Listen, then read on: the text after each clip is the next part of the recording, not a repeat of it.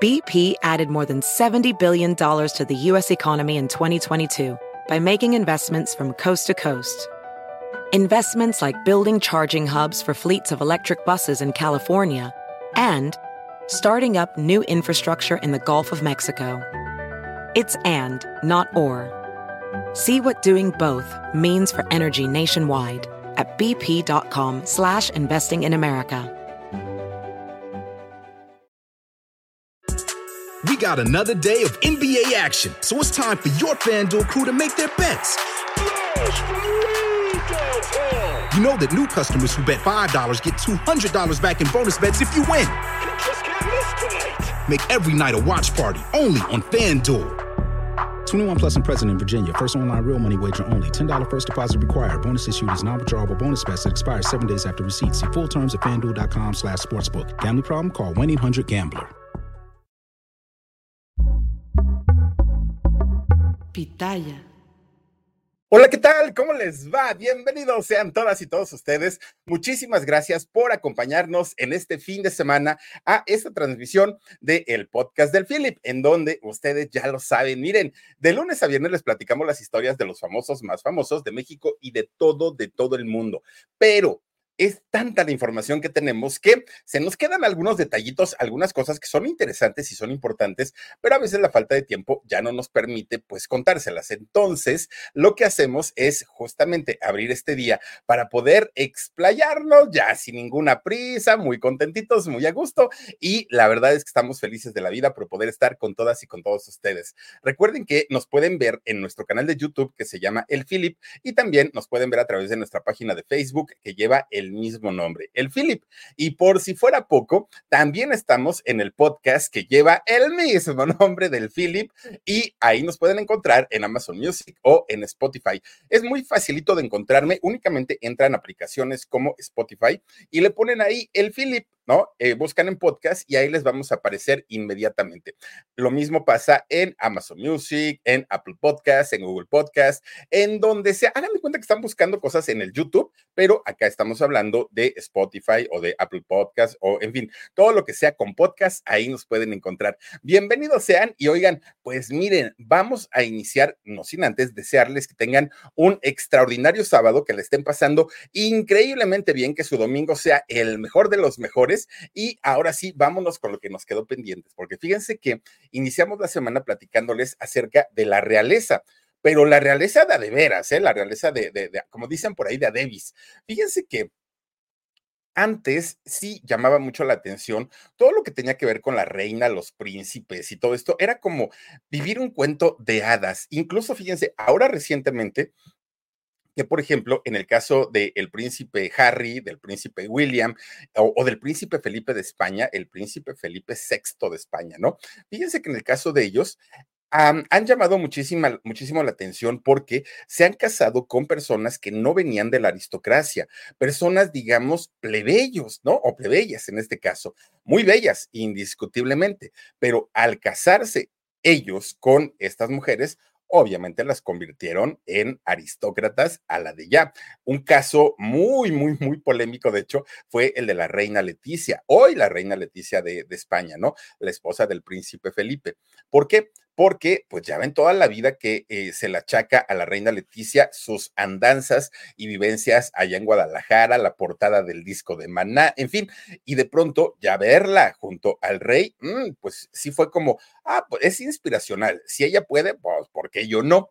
También se encuentra el caso, por ejemplo, de la princesa Catalina de Gales, sí, la esposa de William, de William eh, justamente, quien, fíjense que antes a ella se le conocía con su nombre mortal de Kate eh, Middleton.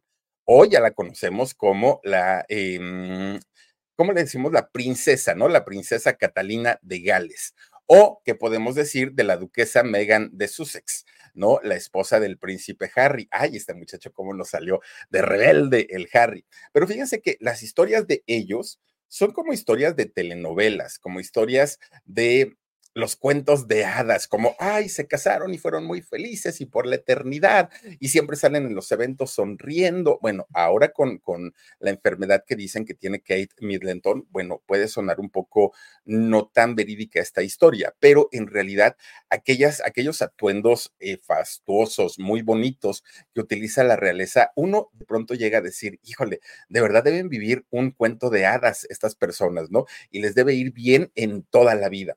Pero fíjense fíjense ustedes que no siempre es así y no es en todos los casos, porque, por ejemplo, hay un caso muy particular del que hablamos el lunes pasado, que fue el caso de María del Rosario Cayetana Victoria eh, Alfonsa Fitz James Stuart y Silva.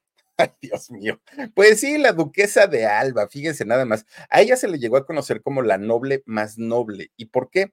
Porque tenía una cantidad de títulos nobiliarios que, bueno, imagínense que hasta estaba en el, en el libro de los récords Guinness por tener tantos y tantos y tantos títulos en su haber. Pero fíjense que independientemente a lo que eh, la duquesa de Alba tenía, ¿no? Para, para em, poder hacerse llamar parte de la realeza, a ella no le gustaba. Era algo, como ella nació en cuna de oro, fíjense que a ella le encantaba darse baños de pueblo, o lo que le llamamos baños de pueblo, ¿no? A ella le encantaba la fiesta, el flamenco, el amor, la libertad. Esta señora, la duquesa de Alba, vivió su vida como quiso. Miren, yo no me imagino, por ejemplo, a la reina Isabel utilizando esos anteojos, por ejemplo, ¿no? Ella tiene que guardarla o tenía que guardar la compostura y los protocolos, y sin embargo, la, la, duquesa de Alba no se regía por ahí. Fíjense que ella sabía perfectamente, vean nomás, vean, digo, y muy bonitos, por cierto. Fíjense que ella se sabía una mujer rica, una mujer, miren nada más, la sobriedad con la que vestía la reina Isabel II, que además nacieron en el mismo año, déjenme les digo, ¿eh? son del mismo, eh, nacieron el, en 1926 y además de esto, fíjense que mm, las dos cuando eran niñas se conocieron y fueron incluso amigas. Claro que Cayetana se interesó más por la hermana de, de la reina Isabel que por ella misma. Pero bueno, a final de cuentas, fíjense nada más que eh, Cayetana o la duquesa de Alba siempre se ha caracterizado o se caracterizó durante toda su vida por no regirse por normas, por reglas, por protocolos. Ella era otra onda, otra onda. Pero ahora, una vez que, que Cayetana fallece, que Cayetana eh, deja este plano, ¿Qué pasó con todos sus bienes, sus propiedades, sus millones de euros, por cierto, eh, con todos sus títulos nobiliarios? ¿Qué ocurrió con toda esa fortuna? Bueno, todo, absolutamente todo, pasó a manos de su hijo Carlos, de su hijo el mayor, que ahora es conocido como el decimonoveno duque de Alba. ¿Por qué de él y no de sus otros hijos? Miren, no es el único hijo que tiene la, la duquesa, pero sí es el más serio el que mejor ha manejado todo el legado de su mamá, todo. Porque ahí tienen al hijo Cayetano, que Cayetano es el que le salió tremendo, tremendo Cayetano. ¿eh? De hecho, Cayetano escribió un libro contando muchas intimidades de la familia, pero intimidades a tal punto que si la duquesa estuviera viva ya se nos hubiera vuelto a morir. ¿Y todo por qué? Pues por sacar un dinerito. Está la hija Eugenia, pero fíjense que la, Eugenia, eh, la hija Eugenia es un poco más metida en su vida personal, en su vida de familia, y no se mete tanto en las cosas de, de, familia. Y fíjense ustedes que por eso es que decidieron que fuera Carlos, el, hermano más serio, quien se hiciera parte eh, se hiciera cargo de toda esta fortuna, ¿no? De la casa Alba. Porque, miren, es el, hijo que de alguna manera no se le conoce, no, es, no, digo que no los tenga, pero no se le conoce algún tipo de, de distracción como vicios, escándalos. No, no, no, él no es para nada inestable ni problemático y eso ayuda muchísimo, muchísimo, porque, eh, pues ya les digo, Cayetano sí salió bastante, bastante tremendo. Incluso, fíjense que de, de Cayetano se sabe que hace lo que sea, lo que sea, incluso exponer a su propia mamá con tal de sacar un dinerito. Across America, BP supports more than 275,000 jobs to keep energy flowing. Jobs like updating turbines at one of our Indiana wind farms and producing more oil and gas with fewer operational emissions in the Gulf of Mexico. It's and, not or. See what doing both means for energy nationwide at bp.com slash investing in America. Ahora, fíjense que algo de lo que no platicamos durante la semana, el, el día lunes, es que Cayetana o la duquesa de Alba era contemporánea, sí, nació el mismo, de año, el mismo año 1926 que la reina Isabel II. Pero ¿saben también quién nació en ese 1926? Nada más ni nada menos que la guapísima, bellísima y hermosísima Marilyn Monroe. Sí, la diva, ¿no? Esta mujer cantante, actriz, guapísima, que ya luego nos dijeron que todo era artificial, cabello artificial, que en realidad era, era eh, pelona, que su dentadura era postiza, que bueno, la, la, mujer la desarmaron. Pero fíjense nada más que justamente eh, compartiendo la misma fecha de nacimiento, estas tres mujeres, tanto eh, la duquesa de Alba, la reina Isabel II y Marilyn Monroe, bueno, pues las tres se sabía que eran exageradamente vanidosas, las tres algo, pues digo, algo tenía que compartir. Y fíjense, fíjense ustedes que eh, siendo muy vanidosa, hablando de, de, la duquesa de Alba, cuando ella alcanzó la madurez, porque fue muy guapa en su juventud, fue una mujer sumamente hermosa. Pero fíjense que cuando ella alcanza la madurez, obviamente el cuerpo comienza a cambiar los rasgos comienzan a cambiar y pues obviamente se nos empieza a colgar absolutamente todo. Y no solo en el caso de ellos, en el caso de todo, bueno, ellos imagínense que se cuidan tanto, llegan a tener estos estragos eh, de la edad. Imagínense ustedes, uno, no, pues peor tantito, miren, era guapa, como no, doña Cayetana. Bueno, pues ¿cómo le hizo Cayetana para combatir estos eh, estragos de la edad? Pues comenzó a hacerse cirugías plásticas, que la verdad tampoco es que sea un escándalo que una mujer se haga una cirugía, un arreglito, levantadita de párpado, poquito de, de, que le suben esta parte de aquí, bueno, se empiezan a detallar, eso está muy bien. además, tenía la posibilidad económica, bueno, ¿cuál era el problema? Pues sí hubo un problema. Fíjense ustedes que esto llegó a convertirse en una obsesión para Cayetana. Y ya le habían dicho, Cayetana, ni una cirugía más, porque si te hacemos una más, tu rostro va a comenzar a perder sus expresiones naturales. O sea, no te podemos dejar como una quinceañera Cayetana porque ya no lo eres. Te podemos dejar como una mujer adulta, pero muy bien conservada. Pero Cayetana estaba obsesionada en la edad. Fíjense que Cayetana siempre se sintió joven, la duquesa de Alba. Nunca se sintió una mujer grande. Incluso a sus 80 años, Cayetana bailaba. Cayetana cantaba. Incluso la ropa que ella utilizaba era ropa muy juvenil, nunca fue ropa aseñorada, era ropa colorida, llamativa. Eh, bueno, incluso la conocieron como la duquesa hippie. ¿Por qué? Porque no tenía nada que ver con la sobriedad que utiliza normalmente la realeza. Miren, nada más, ella bailaba su flamenco bien a gusto, ¿no? Y no le daba importancia tanto a, esta situación de los protocolos. Para ella no era tan importante. Lo que era muy importante era sentirse bien y sentirse a gusto. Bueno, cuando se iba a Mallorca, fíjense que Cayetana se ponía sus trajes de baño. Oigan, 80 años y Cayetana se ponía sus trajes de baño. Ah, nomás, ah, nomás, enseñando piernón loco y todo el rollo se ponía sus trajecitos de baño y ella paseaba en la playa muy a gusto. ¿Cuándo vimos a la reina Isabel así? Nunca, porque son los protocolos que marcan, ¿no? Cierto recato en, la manera de vestir. Pero Cayetana decía, no, hombre, yo que voy a estar ahí. No, no, no, no, no. Yo vivo la vida muy a gusto, pero fíjense que eso hizo que Cayetana tuviera, miren, Miren acá ya doña Cayetana. ¿Cuándo vimos a doña Isabel II así? Jamás, jamás, jamás. Yo por lo menos nunca he visto una foto de, la reina Isabel en, en, traje de baño. Y no es que esté mal o no es que se vea mal, no. El asunto es que por protocolo la realeza pues tiene que utilizar otro tipo de atuendo. Pero bueno, resulta que esta mujer fue fuera de serie en todos los sentidos, en todos los sentidos. Una mujer que vivió al máximo su vida sin importar lo que dijeran. Y recuerdan que yo les, les, comentaba una frase que dijo Cayetana en algún momento. Ella dijo, yo no sé por qué se meten en mi vida si yo nunca me meto en la vida de los demás. Vivan su vida y déjenme a, a mí vivir a gusto. Esa era la duquesa de Alba, fíjense, que una, una eh, mujer que sí, desafortunadamente, cayó en esta obsesión por las cirugías plásticas y llegó a deformar su rostro y llegó a perder los rasgos originales de, de ella. Ya no se veía, pues, siquiera como muy cercana o cercana a lo que había sido en su juventud, pero fue una decisión que ella tomó y al día de hoy, pues, ella seguramente estará descansando en paz como sus contemporáneas, Marilyn Monroe y, por otro lado, la reina Isabel II. Oigan, Pues fíjense, hablando de mujeres, uy, muy guapas, muy, muy, muy guapas. Recuerden que también platicamos la historia de una actriz, primerísima, primerísima actriz, que la semana antepasada estuvimos platicando de una, una actriz llamada Josefina Chanove. Tal vez lo recuerden, ya hablamos de ella incluso en el podcast. Pero fíjense que doña Josefina Chanove comparte una historia con doña Regina Torné porque las dos grandes y primerísimas actrices, las dos mujeres muy queridas por, por el público y eh, sobre todo pues en México, ¿no? Que tenían un público, siguen teniendo un público muy amplio.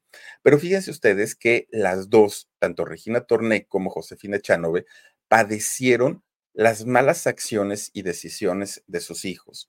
En el caso de doña eh, Josefina Chanove, bueno, lo que hizo don Alonso Chanove de haber caído tan, tan tremendamente en el vicio del alcohol y de las drogas, mantuvieron a su mamá eh, pendida de un hilo todo el tiempo, ¿no? Sufrió mucho la señora, muchísimo, muchísimo. Y en el caso de Regina Torné, recordemos pues aquel lamentable suceso que ocurre con su hija, con su hija Regina del Pilar, una, una situación en donde los celos, el amor desmedido, no sé qué haya sido y qué haya pasado por su cabeza, pero le quitó la vida a la esposa de su amante. Imagínense ustedes. Aquí lo malo, malo y bueno. Bueno en el caso de doña Josefina Chanove, porque ella logró ver recuperado a su hijo. Ya en una parte última de su vida, ya en una parte última de la vida de su hijo, pero a final de cuentas sí lo logró ver la recuperación y cuando se fue logró ver a su familia unida. Pero en el caso de doña Regina Torné, que ella afortunadamente sigue con nosotros, le toca vivir este infierno todos los días, de saber que le faltan muchos años a su hija para lograr purgar su condena, para lograr algún día salir de la cárcel. Y miren, ojalá tengamos a una Regina Torné muchos años todavía, muchos, pero esa incertidumbre de no saber si va a volver a ver a su hija en libertad o ya no, pues puede ser bastante, bastante doloroso para ello. Tan es así que eh, Regina Torné fue la razón que la motivó a abandonarlo todo prácticamente e irse a vivir a Puebla. Se fue a vivir al estado de Puebla, que además qué bonito, dice la canción, qué chulo es Puebla. Pues ella se fue a vivir para allá justamente para evitar tener cercanía con lo que le recordaba a su hija difícilmente yo creo que ahora va a visitarla. Además, la, edad de Regina le puede eh, no ser favorable para esto. Miren, quien ha entrado alguna vez a un reclusorio, a un centro eh, de, mm, ¿cómo le llaman? A un cerezo, pues, eh, centro de readaptación social. Oigan, el acceso a estos lugares puede ser una tormenta y una pesadilla, sobre todo para las chicas, porque las hacen quitarse la ropa, les meten mano por todos lados, con el pretexto de, ah, tenemos que revisar que no vayas a meter nada, comienzan a, eh, pues, manosearlas en muchas ocasiones. Y por esa razón, muchas mujeres dejan de, de visitar estos lugares. Yo no digo que sea el caso de Regina, pero sí, al día de hoy puede ser más complicado que doña Regina Torné vaya a visitar a su hija.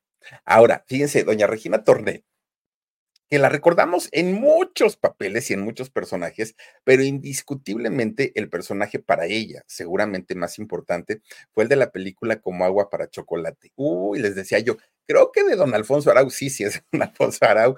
Oigan, fíjense que gracias a esta película, doña Regina Torné ganó un premio Ariel, gracias a, y como mejor actriz, que doña Regina Torné es prima hermana, por cierto, de Alfonso Arau. Digo, nomás ahí, ahí, se los dejo como dato.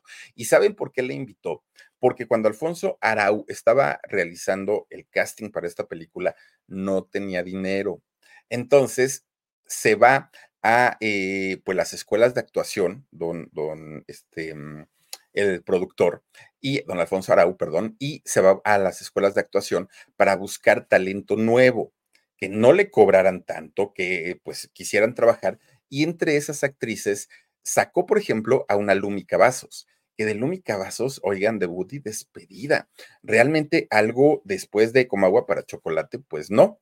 Pero además se tuvo que valer de algunos familiares o amigos muy cercanos. Y ese fue el caso de Regina Torné. Siendo su, su prima hermana, pues le habla y le dice, hay poco dinero, pero mira, si quieres, ven y ayúdame, bla, bla, bla, y cuando algún día yo te sea un productor grande, te llamo. Bueno, pues está bien. Y ahí fue. Esta película costó 20 millones de pesos que si lo comparamos con las películas que se producen en Estados Unidos, bueno, 20 millones, que viene siendo un millón de dólares, pues es nada, porque hay películas que cuestan 200 millones de dólares, ¿no? Que es una grosería. Pero eh, una película de 20 millones de pesos, pues realmente no es que sea tanto. Ah, pero a ver, júntenlos, pues tampoco son enchiladas. Bueno, en aquella época, cuando se hizo como agua para chocolate, Fíjense que el promedio que gastaba un productor de cine en hacer una película en México era medio millón de pesos, medio millón. Y como agua para chocolate costó 20 millones. Entonces, eh, Alfonso Arau tenía una gran expectativa sobre esta película. Había un buen guion, había buenos actores, había una excelente historia, había un excelente director. Bueno, todo estaba hecho como para que la película se convirtiera en un éxito sí o sí. Pues ahí tienen que resulta que se llega el día del estreno. El día del estreno a la película le fue muy mal, muy, muy, muy, muy mal. Pues no arrancaba, no se levantaba, la gente no iba a verla y Alfonso Arau estaba desesperado. Fíjense que en, una, en una ocasión, Alfonso Arau fue a ver su película, ¿no? Dijo, pues voy a ver cuál es la reacción de la gente. Y entonces entra a un cine que estaba en la colonia Condesa, se llamaba el Cine Bella Época. Hoy sigue existiendo, pero ahí no me acuerdo cómo se llama el de ahorita. Bueno, pues resulta que en, en este cine entra Alfonso Arau, se sienta en una sala semivacía y fíjense que de pronto lo que él empezaba, bueno, de entrada notó que el cine estaba en pésimas condiciones, la sala poco iluminada, pues cine viejo mm, aparte de todo, pero además todo lo que se, se proyectaba, o sea, la, la, la mm, manta de la, de, es que no sé, bueno, la pantalla, pues, este, en malas condiciones, el sonido era espantoso ahí en la sala de, de, cine. Y él nota que la gente, la poca gente que había, empieza a cambiarse de un lugar a otro. Déjeme pasar para acá. Y ahora, y entonces él preguntaba, ¿por qué se cambian de lugar? Es que de este lado no se oye y quiero ver si de este sí se oye. Por el pésimo sonido que tenía, no la película, la sala de cine. Alfonso voltea, ve el, cine vacío prácticamente, la gente muy incómoda por el lugar tan feo, pero además con, con, un sonido pésimo y se sale. Alfonso, muy triste, muy decepcionado, porque su película que le había costado tanto dinero, tanto trabajo, tanto esfuerzo y con actuaciones impecables como la de Regina Torné, no funcionó se sienta en la banqueta fuera del cine, llore y llore y llore y llore el director, don Alfonso Arau. Hay fotografías en donde, pues sí, lo, lo vieron ahí y todo el mundo decía, claro, está llorando por el fracaso de su película. BP added more than $70 billion to the U.S. economy in 2022. Investments like acquiring America's largest biogas producer, Archaea Energy, and starting up new infrastructure in the Gulf of Mexico. It's and, not or. See what doing both means for energy nationwide at bp.com slash investing in America. Fíjense ustedes que esta película solo logró estar dos semanas en cartelera y eso, pues, como haciéndole un favor, ¿no? Un favorcito. Para él fue súper, súper, súper deprimente. Sobre todo por lo que había costado. Entonces él dice, bueno, pues voy a Estados Unidos a ver si me la comercializan o voy a ver a otros eh, empresarios aquí en México a ver si quieren darle un segundo empuje. Pues no, nada más no lograba y no lograba y no lograba. De repente, una persona le dice, Alfonso, ¿qué es lo que pasa? Pues mi película ya no tengo cómo promocionarla, fue mucho trabajo, fue mucho tiempo y pues está siendo un fracaso. Y le dijo, mira, yo voy a poner dinero para llevarla al Festival de Cannes allá en Francia. Vamos a ver si eso logra o consigue algo. Alfonso dijo, bueno, pues de lo perdido lo encontrado, ¿no? Yo sé que lleva un muy buen trabajo, vamos a ver cómo funciona allá en Cannes. Fíjense nada más, se fueron para allá. se fueron para, para Francia, la película se exhibe, oigan, no tienen idea, la gente enloqueció con como agua para chocolate. Y eso generalmente pasa, ¿no? Que eh, a veces los mexicanos no apreciamos el arte mexicano y resulta que este arte sí es apreciado en otros países. Bueno, pues resulta que la película se convierte en, bueno, fue muy alabada allá en, eh, Francia, le fue muy bien. Gracias a esto, fíjense ustedes que eh, la película, después de, de haber sido llevada a Cannes, comienzan a lloverle ofertas, ofertas por todos lados. Y la película vuelve a salir a cartelera en México, pero nuevamente con malos resultados. No dio una. Nuevamente dos semanas y salió. Pero esto ocurrió en México, porque cuando se la llevan a Estados Unidos, oigan, la película es un trancazo, pero realmente un trancazo. Alfonso para un lado, Regina Torné para el otro, vengan entrevistas. Bueno, la gente estaba fascinada, fascinada. Tuvieron que relanzarla en México la tuvieron que relanzar y la película ya comienza a ser apreciada. Bueno, fue muy, muy complicado en aquel momento para Alfonso Arau, porque él decía, teniendo grandes actores y actrices, como Regina Torné, ¿por qué esto no despegó? Bueno, pues miren, tuvo que pasar eso para que fuera valorado el, eh, la película. Y hoy por hoy es una película de culto, como agua para chocolate. Pero fíjense, en esa época, cuando se hizo como agua para chocolate, Regina Torné era vegetariana. No sé si al día de hoy sigue haciéndolo, pero en aquel momento sí, cuando se hizo como agua para chocolate. Pues resulta que no acabó haciéndose amiga de un burrito. Porque ella pedía a Regina todos los días en la mañana su ensalada y en la tarde su ensalada, no todos los días, pero pues siempre quedan este, algo de desperdicio. Entonces, hagan de cuenta que ella se da cuenta que muy cerca de las locaciones donde la estaban haciendo había un burrito. Entonces, para no tirar la, la lechuga que le quedaba, iba y se la dejaba al burrito. Oigan, llegaron a ser tan amigos que de repente el burrito ya iba temprano a despertarla, ¿no? Y le pateaba para que le abriera la puerta, pues dame mi ensalada, mija. Bueno, al ratito doña Regina ya tenía que pedir dos ensaladas, una para su burrito y otra para, para ella. También recolectaba perritos. Ya llegaban los perritos a buscarla porque sabían que ella los bañaba, los apapachaba, los acariciaba. Cuando llegaba don Alfonso Aú, hacía corajes otra vez está lleno aquí de perros, ya, ya, ya se van, ya se van, ya se van. Pero la señora feliz, feliz, feliz de la vida por ayudar a los animalitos, que eso es bien bonito, ¿no? De una persona que apoye y que quiera tanto a, los animalitos. Bueno, pues miren, por cierto, ahorita que, que, estábamos diciendo de, la película y de todo esto, recordemos que también doña Regina Torné participó nada más ni nada menos que eh, en el personaje de Gloria en la serie del Chavo del Ocho. Pero fíjense ustedes que me puse a checar y ¿qué creen? No ha sido solamente la única, o no, no fue ella solamente la que hizo en la participación como la vecina Gloria, no. ¿Sabían ustedes que en 1972 Maribel Fernández, la pelangocha, sí, la pelangocha, fue también la tía Gloria en El Chavo del Ocho? ¿Qué tal? ¿Qué tal que la pelangocha fue por allí, por ahí la tía Gloria? Pero también lo fue una guapísima, guapísima modelo y actriz llamada Olivia Leiva, que Olivia Leiva, modelo, actriz, incluso eh, Olivia eh, participó en el certamen de Señorita México. No ganó, ella quedó en tercer lugar. Hay una, eh, un video muy conocido, muy, muy, muy conocido. ah, miren, ahí está, justamente. Hay un video muy conocido en donde don José José, el príncipe de la canción que en paz descanse, canta en el Teatro Ferrocarrilero el Triste, esta canción de don Roberto Cantoral. Esta canción la cantó en el año 1970 en el Festival de la Canción Latinoamericana. Recuerdan ustedes que ahí estaba, eh, entre ellos, don Marco Antonio Muñiz, que estaba con la boca abierta de esas notas que estaba dando el príncipe de la canción. Bueno, quien presenta ese día ante un teatro lleno al príncipe de la canción es nada más ni nada menos que Olivia Leiva. Ella, esa mujer fue la que lo, presentó en este festival, de eh, ahí miren justamente en el festival de la canción latina.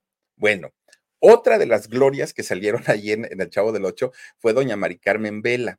Fíjense, esta mujer Mari Carmen, que por cierto, ella nació en España, pero hizo, su carrera en México y toda su vida vivió también aquí en, México, que de hecho, doña Mari Carmen, si no tengo mal el dato, y yo quisiera pensar que así es, ella sigue con nosotros, sigue viva doña Mari Carmen y debe tener por ahí de los 85, 86 años de edad, doña, doña Mari Carmen, una belleza y una chulada, chulada, eh, y participó ella también como Gloria Ah, pues ahí está, miren, como la tía Gloria en el Chavo del Ocho, para que vean como nada más, no, ahora sí que no nada más fue doña Regina, pero dicen que de las más guapas fue eh, doña Olivia, Regina Torné y también doña Mari Carmen, ¿no? Ahora sí que la gente en ese, en ese orden la, las han recordado. Pero bueno, pues pasando a otra, pues no podemos decir celebridad, no podemos decir figura del espectáculo, pero sí a un hombre que en algún momento fue músico, incluso fue cantante un hombre muy polémico, muy duro. Se le, se le, ha llegado a comparar incluso con un Luis Rey, padre de, Luis Miguel, por ser explotador.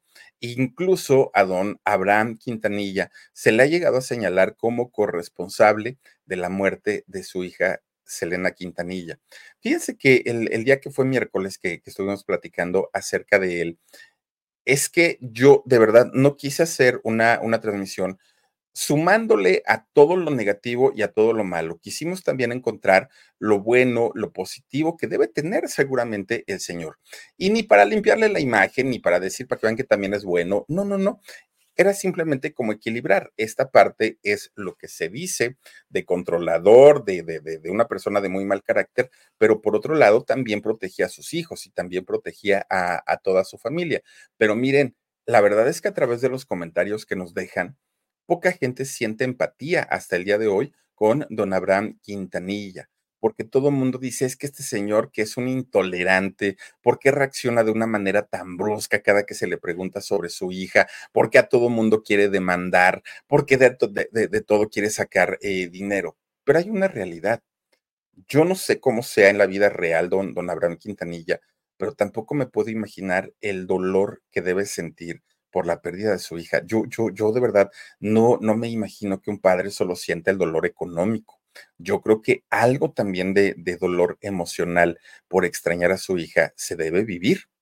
Pero, así como hablamos de don Abraham Quintanilla, Don Abraham Quintanilla tiene muchos años casado, más de 60 años, con doña Marcela Zamora.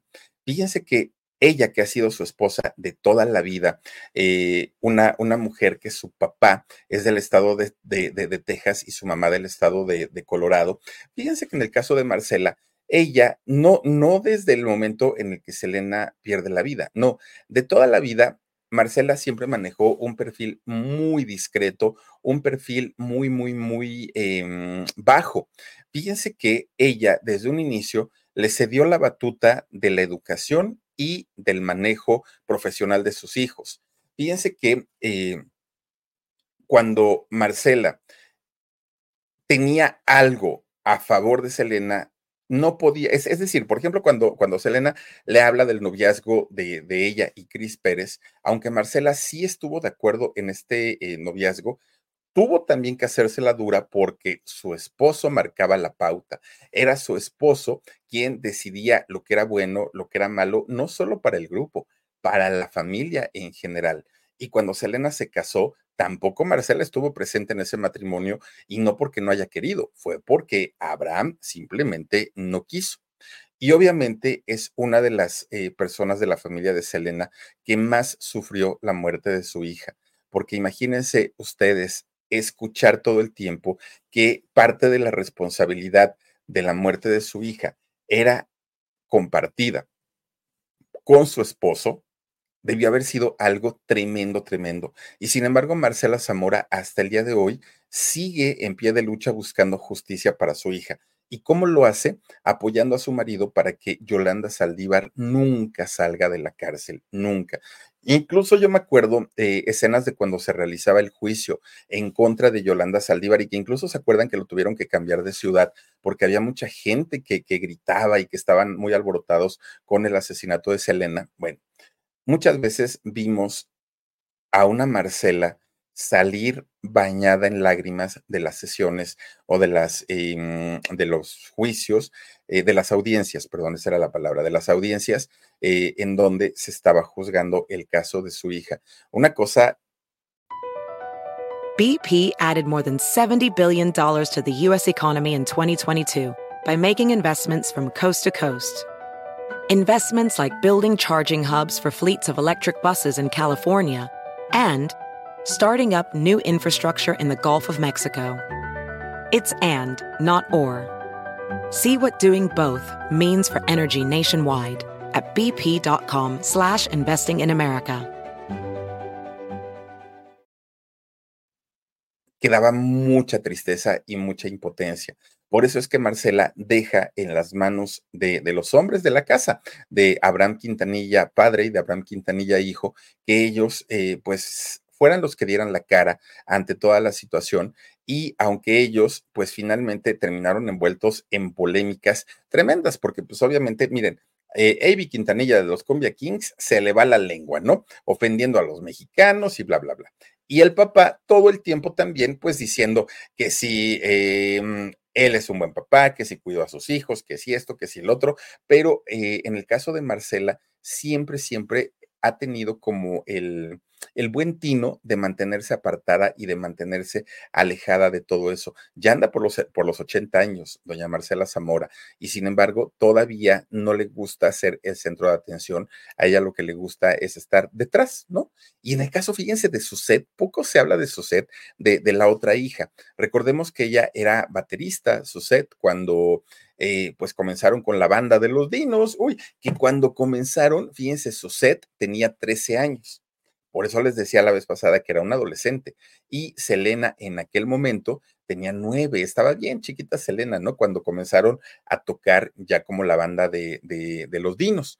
Pero fíjense ustedes que eh, sucede cuando Selena pierde la vida y que incluso en esta, en esta docuserie que está sacando Yolanda Saldívar, da a entender que parte de la responsabilidad de la muerte de Selena fue por su o sea, imagínense cuando una persona comete un delito y no se responsabiliza por sus actos.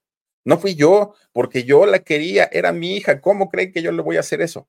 Eso dice Yolanda pero su papá sí, porque el papá era controlador, porque el papá no la quería, porque el papá esto, porque el papá el otro. Además, su hermana le tenía envidia porque su sede estaba gordita y porque Selena tenía curvas y además porque Selena ya se había casado con Chris y la otra no tenía ni novio y, empezar a culpar a todo mundo en lugar de fajarse los pantalones y decir, señores, sí, sí la regué, sí, yo jalé el gatillo, ya me arrepentí y ya sé que no voy a salir nunca de aquí, pero por favor, familia Quintanilla, una disculpa. No, no, no, no. Doña Yolanda, hagan de cuenta que ella, miren, no pasó nada y a culpar a todo mundo. Bueno, pues resulta que eh, Suset, cuando su hermana pierde la vida, ella se encarga de la creación junto con su papá de la Fundación Selena, que la fundación es la que ayuda a que los niños que no tienen recursos puedan terminar sus estudios. Además, eh, administra hasta el día de hoy el Museo de Selena. Y fíjense ustedes que eh, ya después cuando se hizo una, se sacó una línea de maquillajes para conmemorar 25 años del fallecimiento de Selena. Quien estuvo metida en todo este proceso fue eh, Suset, que ahorita también ya rondará los 50 años, más o menos. Suset, ahora, Suset sí está casada, incluso es mamá. Ella se casó en el año 93 con una persona llamado Bill Arriaga y tiene a un hijo que se llama Jovan. Fíjense que eh, Suset al día de hoy es muy activa en las redes sociales y generalmente comparte muchas fotos. A mí me gusta seguirla porque comparte muchas fotos que son inéditas de la familia, de ella con su hermana. Y, está muy padre ¿eh? seguir el, las redes sociales de, de Suset Quintanilla, porque aunque todo, todo es en inglés y yo no hablo inglés, por lo menos veo las fotos y créanme que están muy, muy, muy bonitas. Y bueno, pues miren, Padre ambicioso o padre protector solamente lo sabrá la familia. Lo que sí es un hecho es que don Abraham Quintanilla ha hecho un buen trabajo para, para preservar todo el legado musical de su hija, de Selena, series, películas, documentales, todo. Claro, de todo cobra, pero a final de cuentas, gracias a eso, no se ha perdido el nombre de Selena, como sí se ha perdido mm, en, muchos casos, bueno, incluso eh, hasta ahora que sacaron la serie de Chalino Sánchez, hasta ahora que pues ya como que eh, vuelven a revivir a Valentina Elizalde, pero estos cantantes no han contado con la fortuna de tener a alguien que, aunque sea por dinero, pero que mantenga viva la música de ellos, ¿no? Y Selena, hoy por hoy, es una estrella internacional, sí, gracias podríamos decir, a la ambición de don Abraham Quintanilla. Bueno, platicamos también en esta semana, ay, quién sabe que me cayó aquí. Oigan, platicamos también en la semana acerca de una mujer que, ah, pues saben que también salió en El Chavo del Ocho. Nada más que doña Regina Torne salió como eh, la tía Gloria y doña Janet Arceo, ella salió como la loca de la escalera. Bueno, pues fíjense ustedes que eh, nos hicieron favor de dejarnos varios comentarios en, el video de Janet Arceo. Me llamó mucho la atención uno en específico que decía, Philip, yo soy de la generación de Janet Arceo y te, te faltaron muchísimos programas donde Janet participó. Claro, no es una justificación el decirles esto, pero les voy a platicar, han sido tantos los programas y las participaciones que ha tenido doña Janet Arceo a lo largo de su vida, que créanme que solamente de leerles el puro currículum de Janet Arceo nos hubiéramos ido en la hora completita. Por eso les comento algunos de sus trabajos o quizá los principales. Pero fíjense, fíjense ustedes que dentro de los logros que tiene en su haber Janet Arceo es que ella tiene el registro de haber sido la locutora más pequeña en el mundo. Tres años tenía. Y sí, yo no les voy a decir que ella hablaba perfectamente, pero con tres años ella ya era una locutora de televisión. Además, también ella tiene el récord de ser la primer vocalista femenina de la Sonora Santanera. Recordemos que les, hablaba yo de una canción que se llama La Caperucita Roja. Y antes, antes de que Sonia López, la chamaca de oro, eh, cantara con la Sonora Santanera, ya había aparecido una voz femenina en una canción de la Sonora. Y es que, fíjense ustedes, eh, Janet Arceo graba eh, esta canción por ahí del año 58, 59, 1958, 1959. Y Sonia López se convierte en la vocalista de, la Sonora Santandera a los 15 años, pero en el año de 1961. Esto quiere decir que, pues, fue antes Janet Arceo que todavía Sonia López. Bueno, pues les platicaba yo que por, por, cuestiones laborales y por cuestiones de que yo también eh, trabajé durante 20 años prácticamente de mi vida en, en, radio, pues conozco a mucha gente del medio, a mucha, ¿no? Bendito sea Dios. Y fíjense que eh, conozco gente que trabaja directamente con doña Janet Arceo. Ven. Todos podríamos pensar que, ay, doña Janet Arceo, tan, tan linda, miren, nada más no rompe un plato. Ah, jale. Miren, tenerla como jefa a, a doña Janet Arceo es todo un reto les voy a decir por qué. Incluso la gente que va a trabajar con ella dice, no, por favor, con Janet, no, por favor, porque es una mujer perfeccionista a más no poder. Muy estricta, indiscutiblemente sí. Pero aparte, hay, hay, un, hay un detalle muy importante con Janet Arceo. Janet Arceo que ha hecho televisión, ha hecho radio, ha escrito en periódicos, ah, bueno, ha hecho todo Janet Arceo conoce absolutamente cómo se mueve el medio, enfrente, atrás y por todos lados. Entonces, cuando alguien de su equipo, le dice, es que Janet, fíjate que ocurrió esto, a ver, mijito, ¿a quién quieres engañar, por favor? Pues si no tengo dos años. Y comienza la regañiza. La parte técnica del de, eh, programa de Janet Arceo no tienen idea porque dicen, es que esta mujer no se toca el corazón para regañarnos, para, hacer ver, para hacernos ver nuestros errores. Pero ¿qué creen?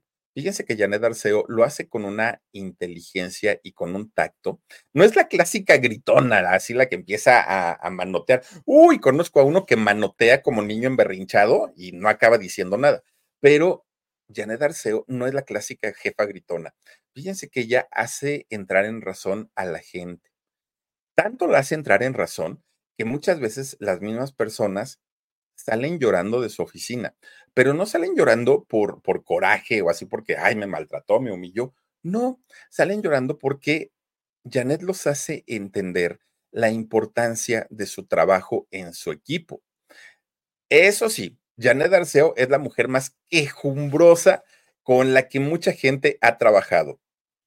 Oigan, tengo un ruidito en mi audífono. Oigan, el micrófono tiene un zumbido.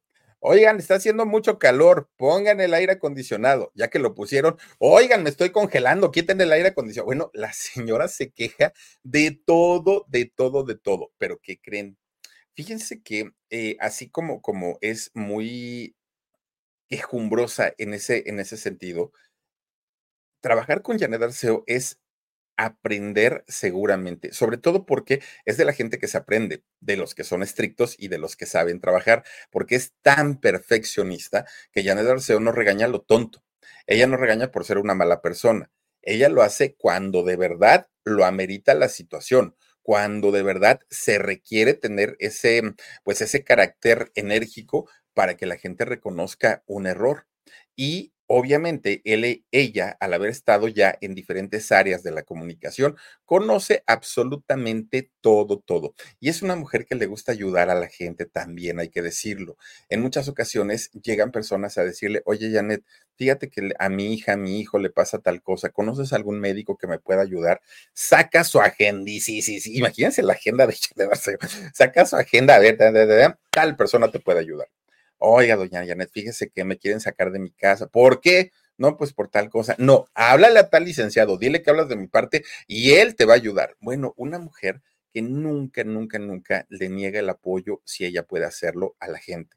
Pero además es de las poquitas también que si algún día ustedes llegan a ir de visita a Radio Fórmula, que es donde ella trabaja, y la saludan, la señora siempre las va a saludar, siempre yo conozco a otros divos de la radio y divas de la radio que ustedes les pueden decir, hola, hmm, y se voltean y ni hola dicen, de verdad que se sienten, bueno, la divina Garza, no, no, no, no, no, doña Janet Arceo es alguien muy, muy, muy sencilla en ese sentido y por eso es que mucha gente se le acerca sin miedo, porque saben que les va a contestar el saludo, porque saben que doña Janet Arceo siempre va a tener una palabra de aliento para quien lo necesite. Across America, BP supports more than 275,000 jobs to keep energy flowing. Jobs like updating turbines at one of our Indiana wind farms and producing more oil and gas with fewer operational emissions in the Gulf of Mexico. It's and, not or. See what doing both means for energy nationwide at bp.com slash investing in America. Tiene su parte de, de, ser muy enérgica, pero tiene también su parte bondadosa, lo cual es muy bueno porque a veces pesa mucho o una parte, y si somos canijos, la gente no nos baja de ser unos malditos. Y si somos de pronto como muy suavecitos, la gente, este es remenso, no, tú dile ya de total, se va a dejar. No, no, no. Janet Arceo hasta eso tiene esa combinación perfecta.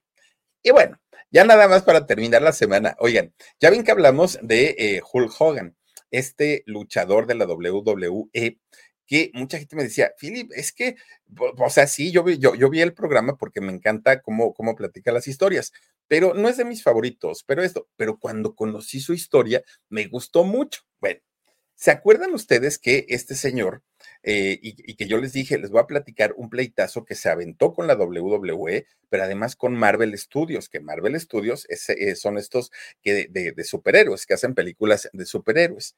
Bueno, pues fíjense nada más, ¿cómo es que comenzó todo este problema tremendo de el uso del nombre de Hulk eh, con este actor? Bueno, todo comenzó cuando Marvel se da cuenta que había un luchador que empezaba a tener fama, pero no era muy famoso. Empezaba a incrementar su fama y este eh, luchador estaba haciendo, según Marvel, mal uso del nombre de Hulk, ¿no? El hombre, increíble. Y entonces se ponen en contacto con la empresa para la que trabajaba este hombre, con la WWF y después que se convierte en la WWE. Bueno, pues le dijeron, miren, nosotros no queremos pelear, pero tampoco estamos contentos con lo que están haciendo con nuestra marca, con nuestro nombre. Lo que queremos decirles es que nosotros tenemos los derechos de autor de Hulk. Entonces, necesitamos hacer un acuerdo en donde todos ganemos. Entendemos que su luchador no gana mucho, pero también nos parece injusto que nosotros tenemos un área creativa y ustedes nada más vengan y utilicen el nombre y ya. Bueno, En 1984 se hace este acuerdo en donde, la, en donde Estudios Marvel dan oportunidad a la WWE de poder utilizar el nombre de Hulk, siempre y cuando cada que peleara Hulk Hogan en, en los rines, le tenían que pagar 100 dólares a Marvel, pero esto iba a ser por 10, por, perdón, por 20 años. Durante 20 años se tenía que pagar, cada que peleara eh, Hulk, iban a recibir 100 dólares, que no era mucho, pero Marvel entendía perfectamente pues que apenas estaba empezando su carrera. Además, les estaban pidiendo un pequeño porcentaje de toda la merch, ¿no? De todos los muñequitos, de todas las playeras, de todo lo, todo lo que tuviera que ver con, con este personaje, se les iba a pedir un eh, pequeño porcentaje. Bueno, hasta ahí, digamos que todo iba, iba muy bien. Pues pasa el tiempo y se terminan esos 20 años esos 20 años en donde Hogan, pues miren, lo que sea de cada quien, se convirtió en una estrella en aquel tiempo. Terminan esos 20 años y Hogan va a visitar a Marvel. Oigan, ya sé que se terminó el contrato, pero denme un año más, un año más. Y en ese año vamos a organizar otro contrato que nos beneficie a todos. Dijeron que sí. Bueno, pero a cambio les tuvieron, Marvel le pidió ahora ya no una cantidad de 100 dólares, ahora ya le pidieron un 30% de todo lo que generara, tanto en la merch como en, en las peleas, en todo, en todo. Y él aceptó, dijo que sí, que no había ningún problema y eh, pues de alguna manera él, él estuvo respetando este contrato. Pero dentro de este contrato, Hogan le, le dijo a Marvel, mira, si en algún momento tú decides vender el nombre de Hulk, véndemelo a mí. A mí dame preferencia de compra. Aunque te ofrezcan por otro lado, primero pregúntame a mí. Si yo te digo que no, entonces ya lo puedes vender por otro lado. ¿Lo firmas así o no lo firmas? Y Marvel dijo, sí, está perfecto. No hay ningún nombre. El acuerdo estaba muy claro, ¿no? No, no, no había ningún problema. El problema surgió porque Marvel, perdón, porque la WWE comienza a retransmitir peleas viejas, peleas que había hecho Hulk Hogan, pero eh, que ya no estaban dentro de este acuerdo. Entonces Marvel dijo, a ver, esto no lo habíamos contemplado. esto de las retransmisiones no quedó claro en el contrato. De ahí, tú, WWE, ¿cuánto me vas a dar? Pero la W dijo, no, yo no tengo por qué darte nada, porque ya cuando peleó este señor, yo ya te pagué los 100 dólares y ya te pagamos además el porcentaje que tú nos pediste de la merch. Se hacen de palabras y eh, Marvel termina demandando a la WWE. Fíjense que se van a un juicio muy largo en donde Marvel termina perdiendo y la corte la sentencia a pagarle 35 millones de dólares a la WWE.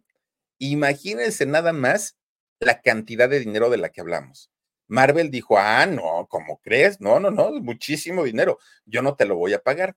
¿Qué te parece si mejor te doy el nombre de Hulk? Y con eso quedamos a mano, quedamos ahí empatados.